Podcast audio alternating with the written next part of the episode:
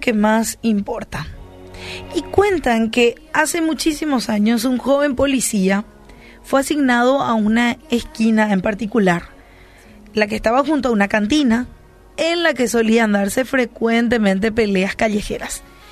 Y el vigilante era un hombre enérgico y recto, no toleraba el más mínimo desorden y por esta razón con mucha frecuencia estaba llevando delincuentes a la comisaría situada en un edificio a pocos pasos de ese lugar.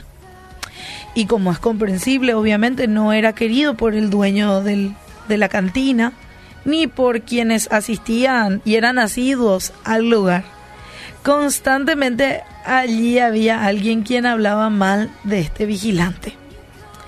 Y muchas veces el dueño de la cantina le invitaba una copa, pero el joven policía jamás aceptaba.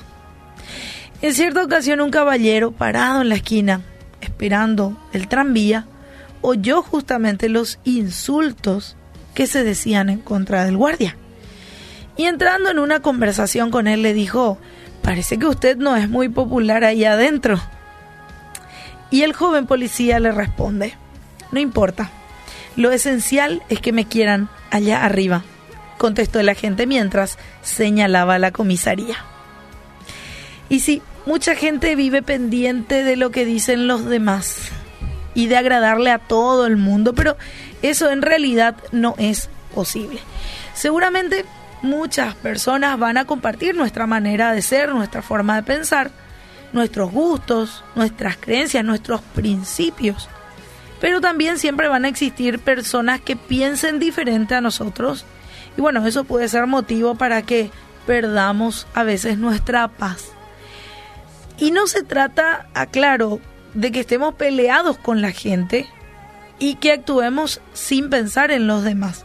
Pero, sin ninguna duda, la opinión más importante no proviene de ninguna persona, sino de Dios. Y no solamente la opinión, porque por tu actuar diferente como creyente, vas a estar en contra de muchas personas. O muchas personas van a estar en contra tuya. Claro, porque actuar conforme a los principios y a esos estatutos divinos nos va a llevar a nosotros tener una vida plena, llena de paz, llena de gozo, pero, pero también llena de dificultades para la gente que nos rodea que no está de acuerdo con nosotros.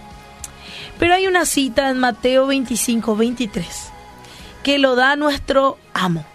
Y esa es la que verdaderamente al final va a importar.